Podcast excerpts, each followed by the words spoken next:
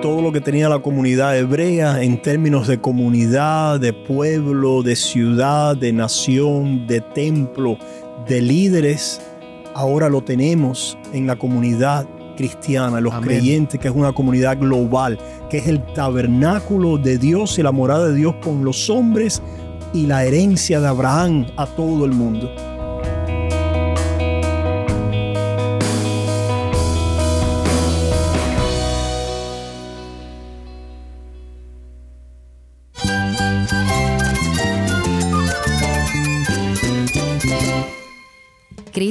Es todo para mí. Mi Salvador, mi amigo, mi guía. Cristo es mi verdad. Es nuestra guía, nuestro faro. Cristo es el Señor y Salvador. Nuestro protector, nuestro amparo, nuestra fortaleza. Es Jesús, el único que te lleva a Dios, el único camino, la verdad y la vida. No hay más ningún camino, es Jesús. Estás escuchando el faro de redención. Cristo desde toda la Biblia, para toda Cuba y para todo el mundo.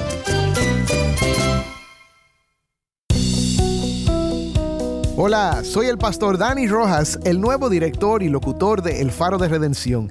Gracias por acompañarme hoy. Estamos ya en el último episodio de nuestra serie titulada Suprema Majestad, Cristo Desvelado, sobre la epístola a los Hebreos. Esta poderosa epístola a menudo es pasada por alto debido a que puede ser difícil de entender. Pero no te asustes porque tomaremos tiempo para explicar las partes difíciles, ya que esta epístola es una joya que nos da una revelación poderosa de quién es Jesús. Nos acompañan de nuevo los pastores David Menéndez, José Prado y el hermano Jason Arevalo. Si escuchaste la semana pasada o has estado escuchando esta semana, ya los conoces. Hoy exploraremos el capítulo 13 de Hebreos donde vemos instrucciones, imperativos que fluyen de los indicativos de lo que Dios ha hecho por medio de Cristo. Hablamos de la comunión de la iglesia, el matrimonio, que son el resultado de la ley escrita en el corazón por medio de Cristo, en pos del amor que Dios nos muestra. Recordaremos que lo que hacemos solo lo hacemos porque Dios nos ayuda. Y veremos un último contraste entre el viejo pacto y el nuevo, y una invitación a confiar en el poder de la obra de Cristo y descansar en Él. El producto de esta confianza en Él es la adoración a Dios. Si tienes una Biblia, busca Hebreos capítulo 13 y quédate conmigo para ver a Cristo en su palabra.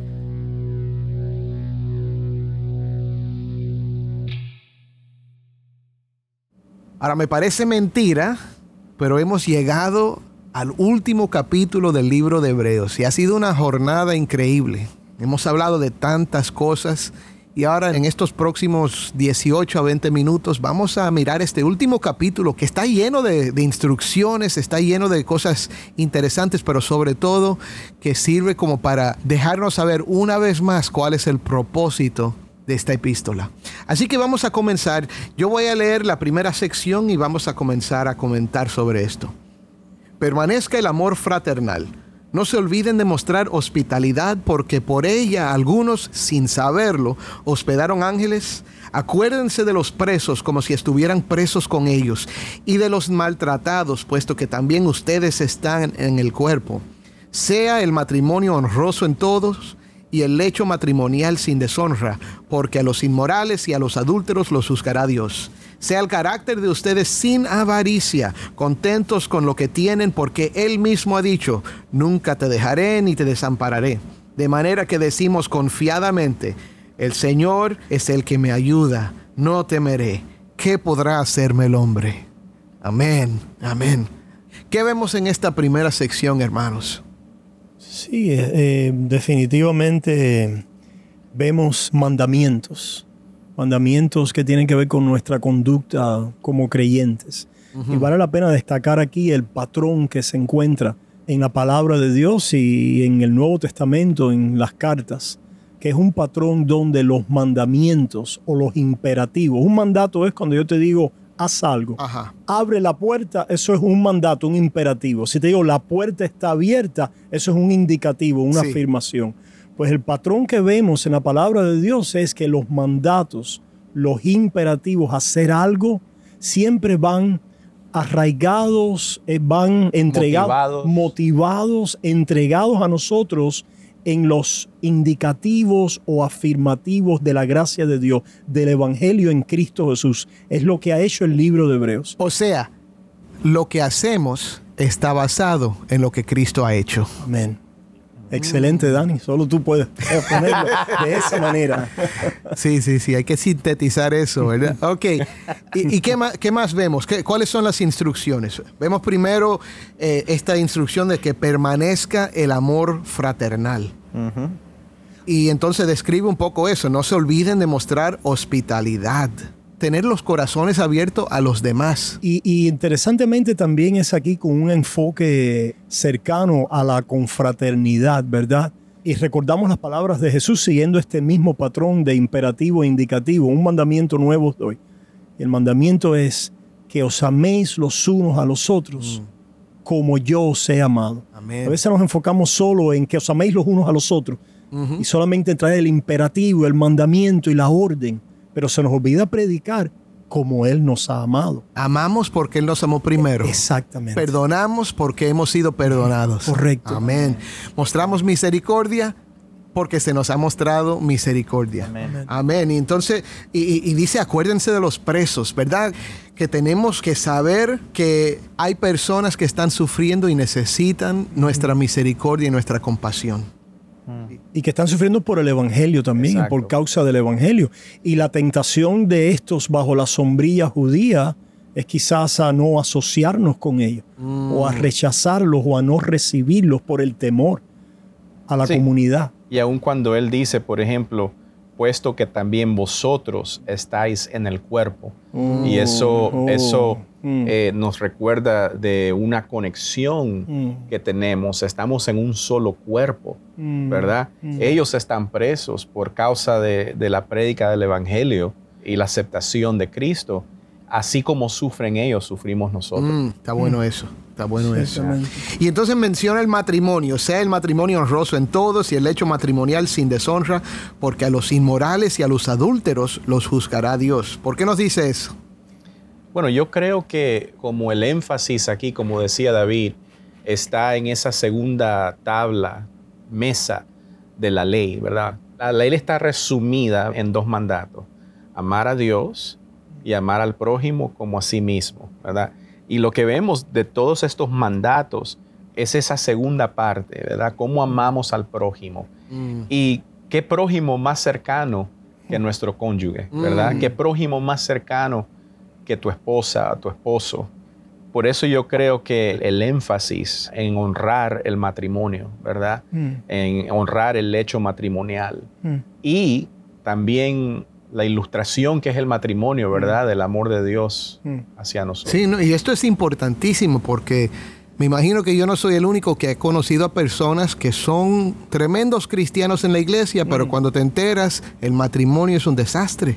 Y no porque la esposa sea un problema, sino porque el mismo esposo, que es un hombre de Dios supuestamente, la maltrata o la- le falta el respeto, la trata como que, que no, no importa para nada. Pero nos está diciendo que si todo esto es cierto, todo esto que hemos dicho acerca de Cristo es cierto, nosotros ahora tenemos como por gratitud y para honrar al Señor, obedecer los mandamientos que vienen de la ley. Una cosa que para mí estos mandatos es muy importante, eh, Dani, es que eh, yo los veo como algo que está aquí, ¿verdad? Para recordarme cuando, por ejemplo, cuando, por ejemplo, yo quiero mis posesiones de tal manera que no ejercito la hospitalidad, Mm. porque mis posesiones son tan valiosas, ¿verdad? Que no quiero compartirlas con mis hermanos y mis hermanas, ¿verdad? Cuando yo, por ejemplo, no me acuerdo de aquellos que están sufriendo por la predicación del Evangelio y los ignoro, no me importa, ¿verdad?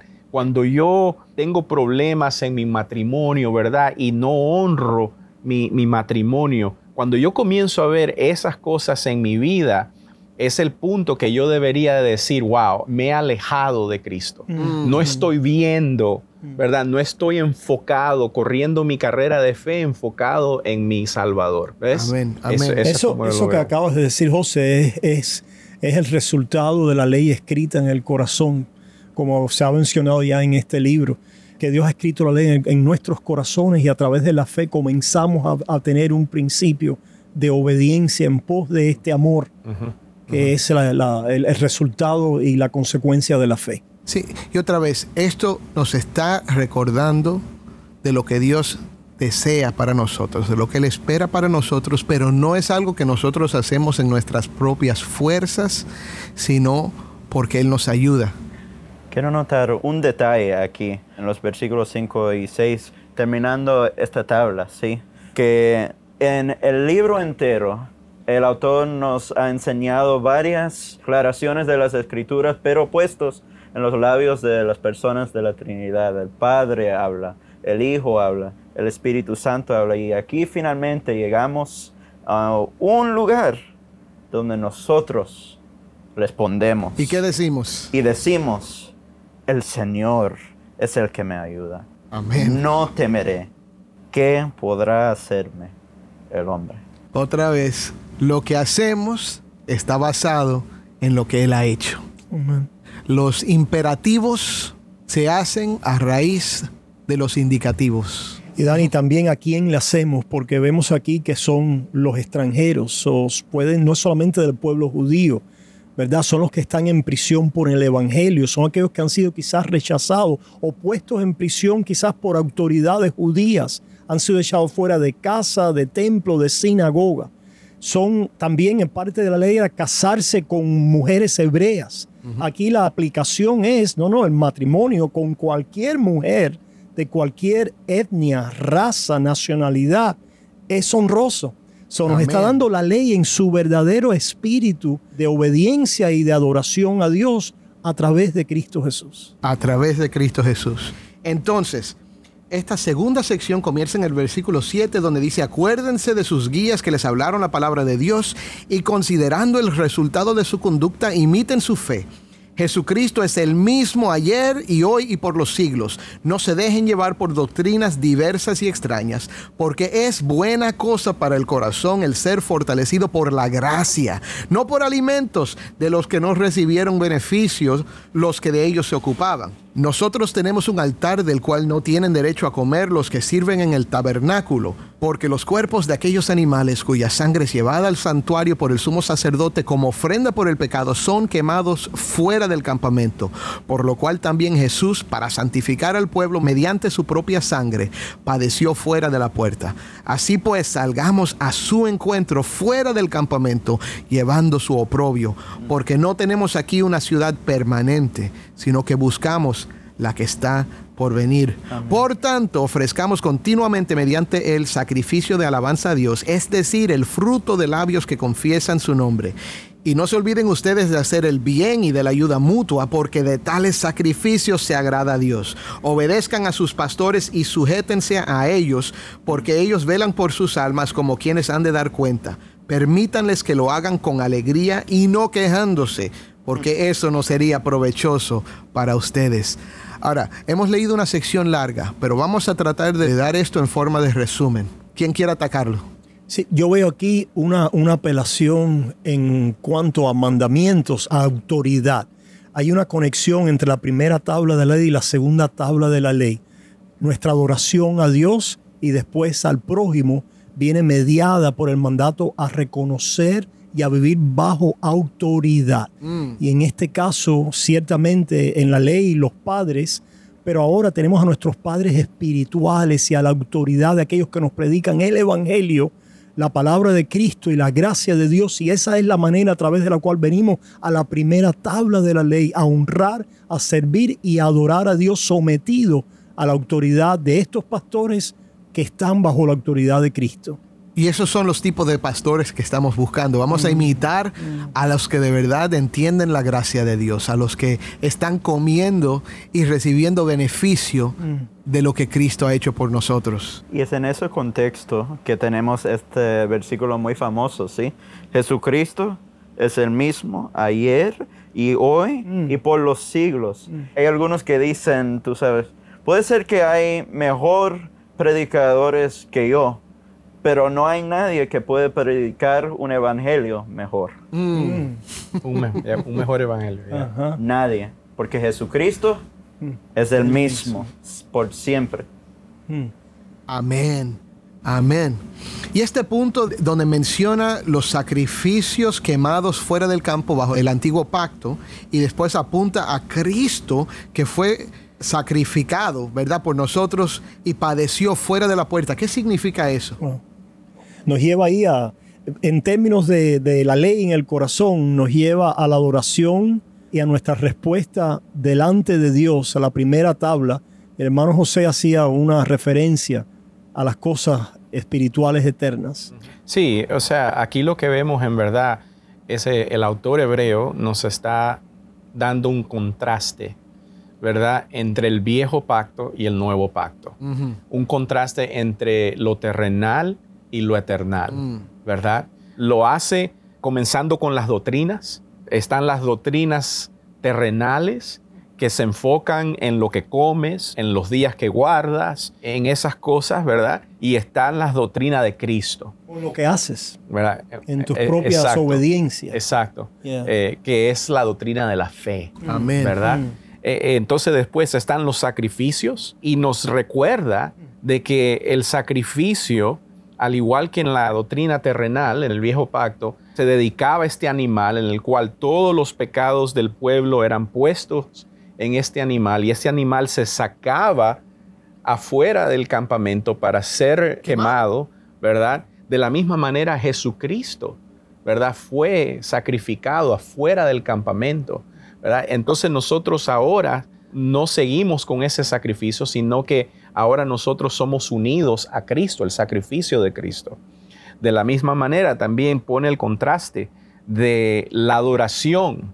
Nuestra adoración hoy en día, ¿verdad? Es ofrecer continuamente la alabanza a Dios, fruto de labios que confiesan su nombre, Amén. ¿verdad? Ah, y aparte de eso, está ahora nuestra dedicación, nuestra dedicación, nuestra sumisión a los hombres que Dios a través de ellos nos pastorea a nosotros. Sí, o sea, los sacrificios de antes eran estas cosas físicas, de quemar el animal, de ofrecer la sangre, pero ahora nuestro sacrificio, que ya no es para recibir algún mérito de esto, sino por agradecimiento, nuestro sacrificio es la adoración, es la alabanza, es amar al prójimo, es y es sujetarnos a nuestros pastores y permitirles que hagan su trabajo con gozo, ¿verdad? Una vez más, esa, esa, esa frase ahí, ¿verdad? De someterse a sus pastores es tan importante y no lo digo porque yo soy pastor, ¿verdad? Eh, eh, porque yo creo que hay veces uno predica estos versículos y el que está escuchando piensa, ay, lo está predicando porque, porque Quiere- ser importante, ¿verdad? Ajá. No, no, eh, mira, el que nos está pastoreando es Cristo. Amén. Él es el pastor, ¿verdad? Pero Él ha instruido hombres, el del cual Él pastorea a través de esos hombres. Mm. ¿Ves? Eh, Cuando nosotros no nos sometemos a esos pastores, no nos estamos sometiendo a Cristo. Mm. Ahora, la última sección son una, una bendición y unos saludos finales. Le pide que oren por él, no lo voy a leer. Y entonces da una bendición muy bonita. Dice, y el Dios de paz que resucitó de entre los muertos a Jesús nuestro Señor, el gran pastor de las ovejas, mediante la sangre del pacto eterno, los haga aptos en toda obra buena para hacer su voluntad, obrando Él en nosotros lo que es agradable delante de Él mediante Jesucristo, a quien sea la gloria por los siglos de los siglos. Amén. En esa bendición que nos da, es un resumen de todo lo que hemos hablado en todo este, en, en todo este libro, esta epístola tan hermosa. ¿Qué nos dice? Al fin y al cabo nos está diciendo que Él es el que nos hace aptos. Él es el que obra en nosotros lo que es Amén. agradable delante de Él. Todas estas instrucciones que nos ha dado en la primera parte del es a tra- 13 y no solo es Él, sino que es a través de la gracia, del pacto de gracia. es lo que Él hace a través del pacto de la gracia. Amén. Y entonces, les ruego hermanos que soporten la palabra de exhortación, pues les he escrito brevemente. Eso es un chiste, ¿verdad? Pero sepan que nuestro hermano Timoteo ha sido puesto en libertad, con el cual, si viene pronto, he de verlos. Saluden a todos sus pastores y a todos los santos. Los de Italia los saludan. La gracia sea con todos ustedes. Amén. Palabras Amén. finales. Esas son las palabras finales de él. Pero ¿qué palabras finales tenemos nosotros? Brevemente, todo lo que tenía la comunidad hebrea en términos de comunidad, de pueblo, de ciudad, de nación, de templo, de líderes, ahora lo tenemos en la comunidad cristiana, los Amén. creyentes, que es una comunidad global, que es el tabernáculo de Dios y la morada de Dios con los hombres y la herencia de Abraham a todo el mundo. Gloria a Dios. José, palabras finales. Bueno, a Jesucristo sea toda la gloria. Aleluya. Eso es- Amén. Y no, eso es todo. Jason. Y hermanos, yo quiero que podamos oír la voz del Señor a través de este libro, hablando de su Hijo, que es nuestro sumo sacerdote, y que Él ha invitado que nosotros mantenemos nuestros ojos puestos en Él, en- y que de verdad podemos oír esas advertencias, porque somos necesitados de Jesús. Y somos tentados a regresar a las cosas anteriores, pero hermanos, podemos correr confiadamente sabiendo que nuestro Señor es uno de misericordia, de gracia y listo para recibirnos en amor como nuestro Padre. Amén. La gracia de Dios sea con todos ustedes. Créanlo. Amén. Amén.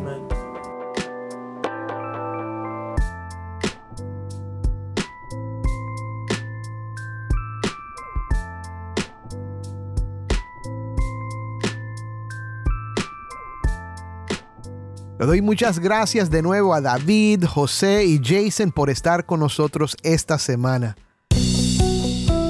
El Faro de Redención como programa radial fue ideado para Cuba, pero ha crecido a un nivel global.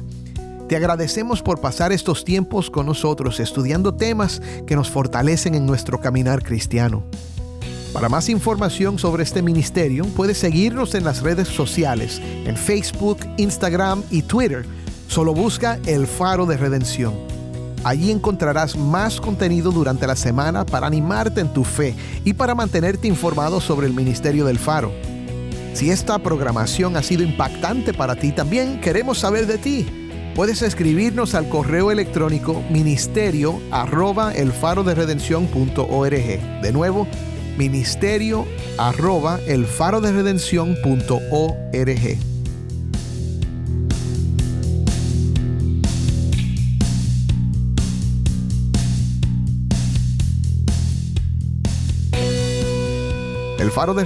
provee más que palabras. Brilla la luz de esperanza para el pueblo cubano con el poder del Evangelio. Si nos escuchas fuera de Cuba, quiero que sepas que al apoyarnos desempeñas un papel esencial para poder llevar el mensaje de salvación a quienes necesitan el Evangelio. Si tú deseas invertir en los esfuerzos de este ministerio, puedes visitar nuestra página web elfaroderedención.org y puedes escribirme también al correo electrónico ministerio arroba elfaroderedención.org. El Faro de Redención es ministerio de Haven Ministries. Nuestro productor ejecutivo es Moisés Luna. Desde Cuba, nuestra productora de contenido cubano es Jennifer Ledford. A cargo de nuestras redes sociales, Mariana Warren. Soy el pastor Dani Rojas. Te invito a que me acompañes la próxima semana para seguir viendo a Cristo en su palabra. La luz de Cristo desde toda la Biblia, para toda Cuba y para todo el mundo, aquí en el Faro de Redención.